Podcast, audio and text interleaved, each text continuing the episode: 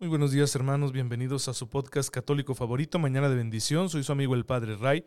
Les envío un fuerte abrazo y un cordial saludo a todos ustedes que tienen la amabilidad de escucharme mañana con mañana para seguir nutriendo su fe y poder compartirla con los demás.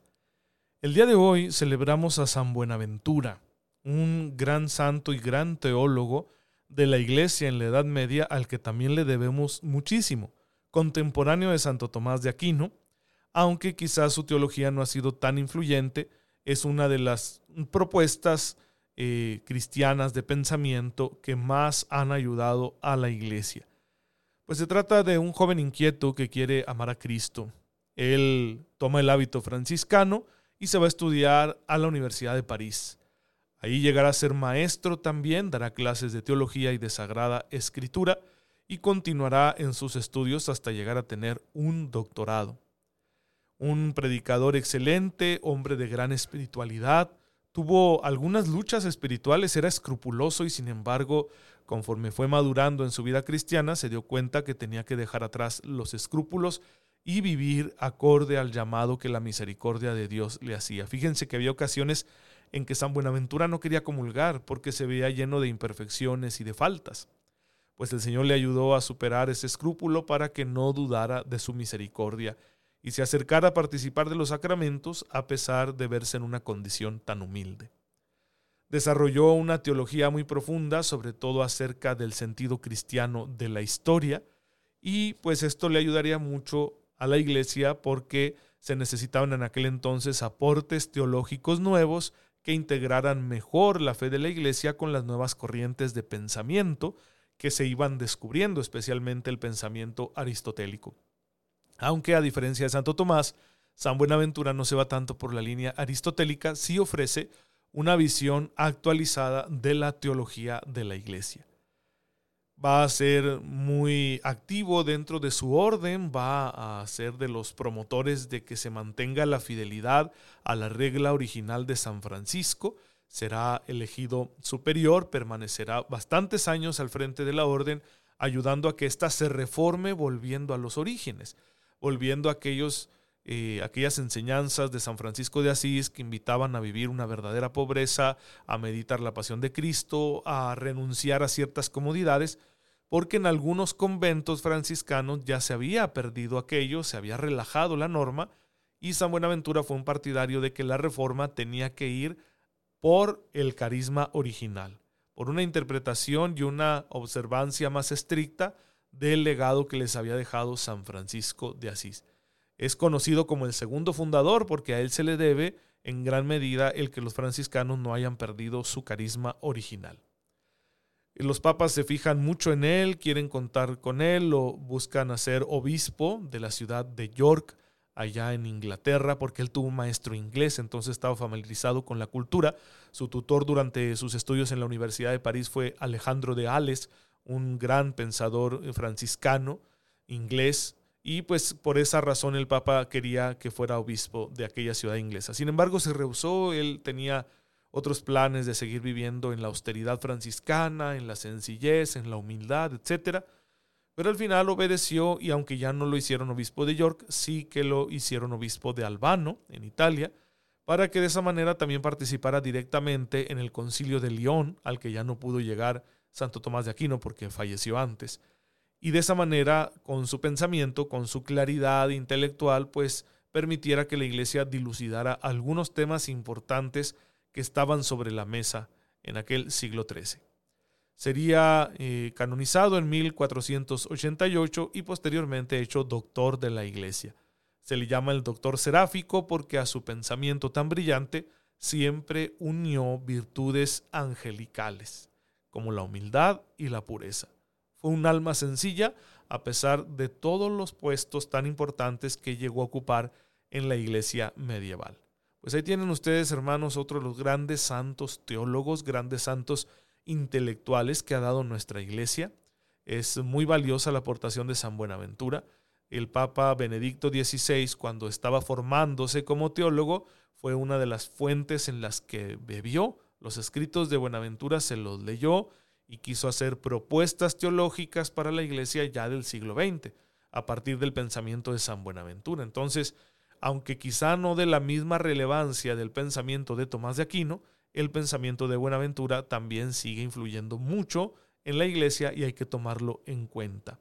A diferencia de Santo Tomás de Aquino, su teología, su propuesta teológica y filosófica, no va tanto por el lado de, las esencias de la eh, filosofía del ser, sino más bien por el lado de la filosofía de la historia, es decir, cómo se van dando las cosas históricamente y qué nos dice ese devenir histórico acerca del hombre y acerca del misterio de Dios que acompaña a los hombres. Entonces, son dos vías complementarias muy buenas. Se dice, se platica alguna anécdota muy interesante entre Santo Tomás de Aquino y San Buenaventura, que fueron convocados por el Papa para que ofrecieran un texto, un, texto que, pudiera usarse en la liturgia, un, un, texto, digámoslo, poético, una composición poética, para la fiesta del Corpus Christi. Y entonces le tocó, mm, pues, decirla primero a Santo Tomás. Él ofreció su composición y San Buenaventura quedó tan admirado de la belleza de la composición de Santo Tomás de Aquino que dijo, no es necesario que yo diga la mía, trozó el papelito y se lo comió, ¿verdad? Entonces es una anécdota que no sabemos qué tan cierta es, pero pues por ahí algunos biógrafos la, la recogen y me parece a mí muy divertida porque había una santa rivalidad entre estos dos grandes personajes de la historia de la iglesia.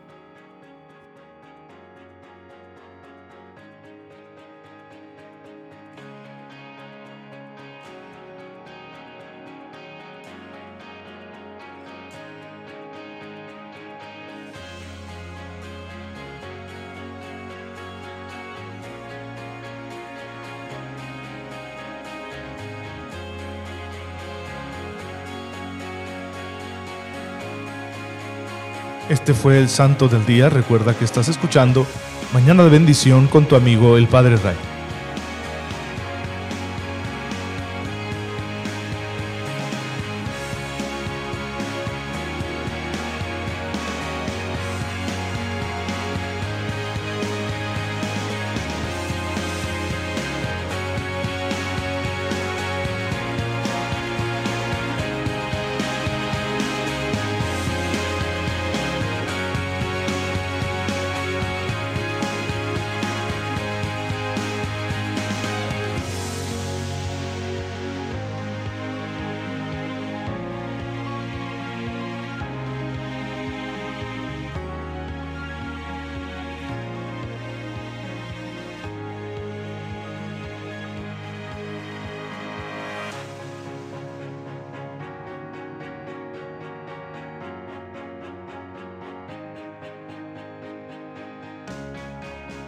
Bien hermanos, sigamos estudiando Cristología.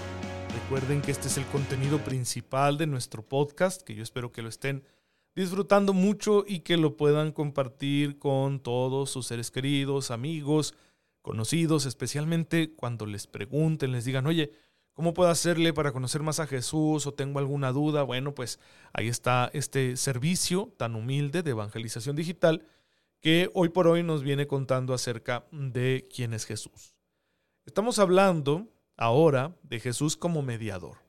¿En qué consiste su mediación? Bueno, el mismo Cristo se ha presentado como único mediador entre los hombres y Dios. Este versículo que les voy a leer, Juan 14:6, es de vital importancia para este tema. En él Jesús dice, yo soy el camino, la verdad y la vida. Nadie va al Padre sino por mí. Nadie va al Padre sino por mí. Ahí está la afirmación, yo soy el camino. Es decir, Jesús no solo es aquel que nos conduce al Padre, sino que Él mismo es la vía para llegar al Padre. Voy a utilizar aquí una referencia con un, título que podemos darle a Jesús, que es el de pontífice. Ustedes habrán escuchado ese título en referencia a los papas, a los que llamamos también sumos pontífices. ¿De dónde viene esa palabra pontífice? De la religión romana. Había esta figura religiosa entre los romanos, el pontífice, el hacedor de puentes, porque se suponía que estas personas conectaban a los uh, fieles con sus dioses, con la divinidad. Entonces, en este sentido pagano, así como también en un sentido judío, podemos decir que Jesús es el sacerdote, el gran sacerdote, pues también en este sentido pagano, que, que los romanos entendían muy bien, podemos decir, en realidad Jesús es el pontífice.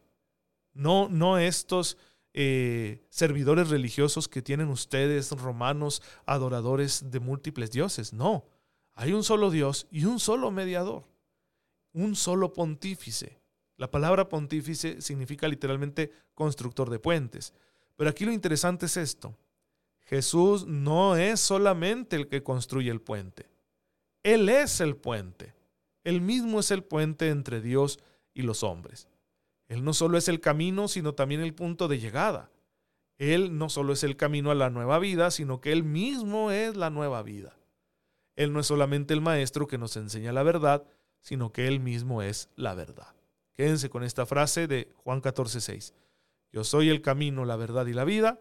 Nadie va al Padre si no es por mí. En el Nuevo Testamento, la expresión más densa de la mediación de Cristo se encuentra en Primera de Timoteo 2, del 5 al 6. Primera carta de San Pablo a Timoteo, capítulo 2, versículos 5 y 6. Hay un solo Dios y también un solo mediador entre Dios y los hombres, el hombre Cristo Jesús, hombre también, que se entregó a sí mismo como rescate por todos. Este es el testimonio dado en el tiempo oportuno. Esta fórmula tiene una estructura similar a las confesiones de fe, es como un credo. La mediación de Cristo es presentada en dos planos, la persona del mediador y la acción del mediador. Toda la obra de Cristo la podemos entender a partir de este marco comprensivo de su carácter de mediador. Todo lo que Jesús hace lo podemos entender bien precisamente porque vemos a Jesús como el gran mediador. Cristo es mediador de una nueva alianza, lo explica San Pablo en Gálatas capítulo 3, versículos del 19 al 20. Es el mismo tema que vuelve a aparecer en la carta a los hebreos. En la carta a los hebreos se nos dice que nuestro pontífice, ¿sí? nuestro sacerdote, ha recibido un ministerio tan grande porque Él es el mediador de una alianza superior. ¿Por qué Cristo es sacerdote más grande que los sacerdotes del Antiguo Testamento? Porque Él es mediador de una alianza más grande que la alianza del Viejo Testamento. Lo pueden leer ustedes en Hebreos 8.6, en Hebreos 9.15, en Hebreos 12.24. No se olviden de tomar nota de estas citas y leerlas, léalas en su Biblia. La enseñanza del Nuevo Testamento sobre la mediación de Cristo se amplía considerablemente si se tienen en cuenta aquellos otros pasajes bíblicos en los que se presenta Cristo como el lugar de la reconciliación de los hombres con Dios. Fíjense qué interesante, Jesús es el lugar, el espacio, el punto donde el hombre se encuentra con Dios y es reconciliado con Dios.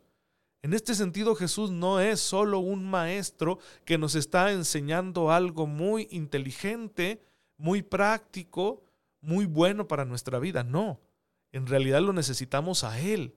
No es solo un maestro del que yo pueda decir, no me importa la persona, me importa la enseñanza. De Jesús me importa la persona, porque Él es ese punto de encuentro entre Dios y los hombres, Él es el espacio en donde el hombre y Dios se reconcilian.